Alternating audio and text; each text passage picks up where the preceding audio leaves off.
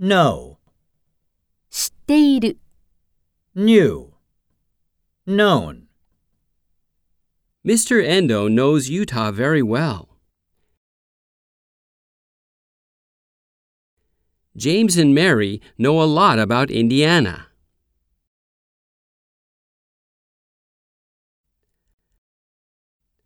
I know all the prime numbers under a thousand.